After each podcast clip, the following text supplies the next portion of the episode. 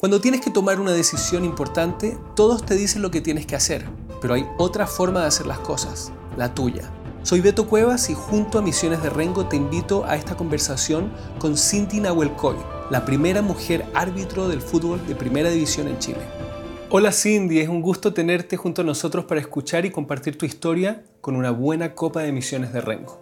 Hola Beto, muchas gracias por tu invitación. Yo feliz de estar aquí y de poder contarte un poquito más de mi historia.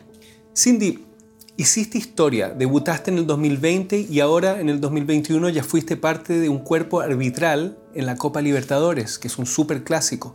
¿Qué se siente ser pionera? Para mí ser pionera es un orgullo tremendo, es un objetivo que yo buscaba hace muchos años dentro del arbitraje. Eh, ahora se nos están dando la oportunidad a las mujeres para poder desarrollarnos y creo que la hemos aprovechado bien. Creo que después de mi debut y de, las, de los partidos que yo he tenido en primera división, también se han abierto puertas para que otras mujeres también se desarrollen en esta categoría. Bueno, primero me gustaría saber si esto de ser árbitra es una vocación y cuándo empezó todo. Mira, yo tenía 19 años, eh, estudiaba en la Universidad de Educación Física y un compañero me invitó a participar en un campeonato en donde iban a jugar niñas fútbol y querían mujeres dirigiendo mujeres.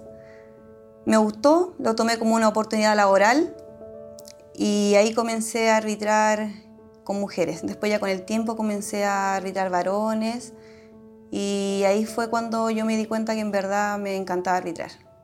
¿Sentiste que tenías talento para esto? Porque tienes que tener un conocimiento muy preciso sobre lo que es el juego en sí, pero además tienes que tener un poder de observación. Claro, sentí que mi pasión era arbitrar y que mis capacidades físicas estaban relacionadas directamente con el arbitraje. Y en verdad fue algo que me encontré en el camino y que me enamoró en el camino y me di cuenta en ese momento que mi pasión era arbitrar, o sea, nunca sentí de pasión por otra cosa. O sea, yo estudié educación física porque me gustaba, pero nunca me llenó como me llena el arbitraje. ¿Y qué decía tu familia, tu gente? Me imagino que no tiene que haber sido fácil. Eh, a mi amigo le encantaba que yo fuera árbitra porque no había mujer en ese tiempo y mi familia solamente se lo tomó como un trabajo extra. Nunca dimensionó lo que yo podría lograr, ni siquiera yo sabía lo que iba a lograr. Claro. ¿Sientes algo de machismo todavía en torno a tu figura o predomina el cariño de la gente? ¿Sientes que estamos avanzando? Mira, hace años atrás sí era súper criticado que una mujer eh, fuera árbitra y que le gustara el fútbol. Hoy en día me siento muy agradecida de la gente, eh, me siento muy querida. Eh, cuando voy a los partidos, la verdad es que no he recibido algún comentario machista. de hecho, los hinchas siempre me, me lanzan comentarios positivos. Y dentro del fútbol nunca tampoco sentí el rechazo de algún jugador o de alguien que estuviera dentro del terreno de juego. La verdad es que sí creo que hemos avanzado un montón y me siento súper agradecida de haber estado en este momento eh, de la vida porque siento que fue el momento preciso para poder yo desarrollarme dentro del arbitraje, a pesar que esperé muchos años.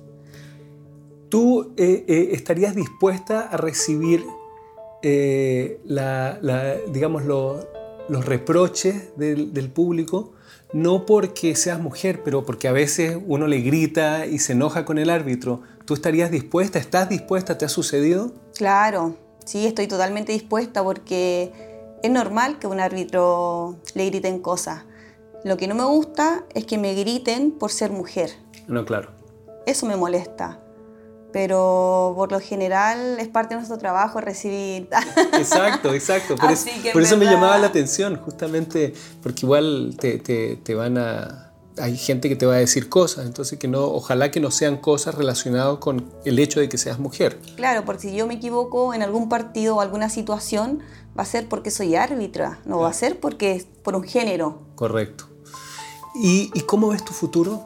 Tú eres una mujer joven, pero me imagino que te proyectas hacia adelante? ¿Cómo, ¿Cómo ves ese futuro? Mira, mi futuro lo veo arbitrando hasta los 45, porque me encanta arbitrar, no veo mi vida sin arbitraje. Ojalá el cuerpo me dé hasta esa edad.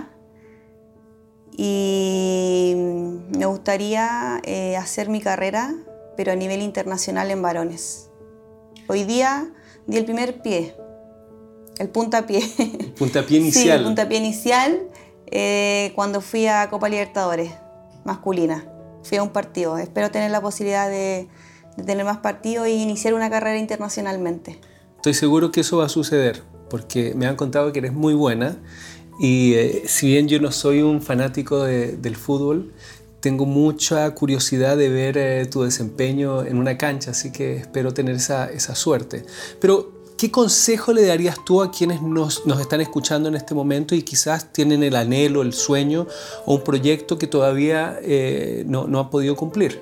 Que hay que ser perseverante, guerrera, eh, plantearse el objetivo, desarrollarlos y creer en uno que yo creo que es lo más importante. Porque mucha gente no va a creer en ti, pero el querer llegar lejos depende de uno, no de los demás. ¿Y qué consejo le darías relacionado a esta pregunta a otras mujeres que quieren seguir tus pasos? que ahora tienen la posibilidad, ahora hay una referente en el fútbol profesional, eh, ahora se pueden inscribir a INAF y decir, ¿saben qué? Yo quiero llegar a primera división y yo quiero ser como ella porque ahora se puede. Antes uno lo imaginaba, pero era imposible llegar. Ahora la persona que quiera llegar a primera división lo puede hacer si tiene las capacidades. Estamos avanzando entonces. Sí, por supuesto.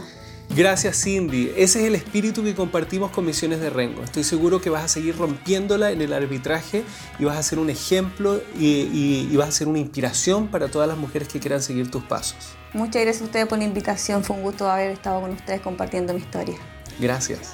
Nos despedimos junto a Cindy y Misiones de Rengo y te invitamos a seguir escuchando estos podcasts y compartirlos en las redes sociales para inspirar a otros. Misiones de Rengo, el poder de confiar en ti.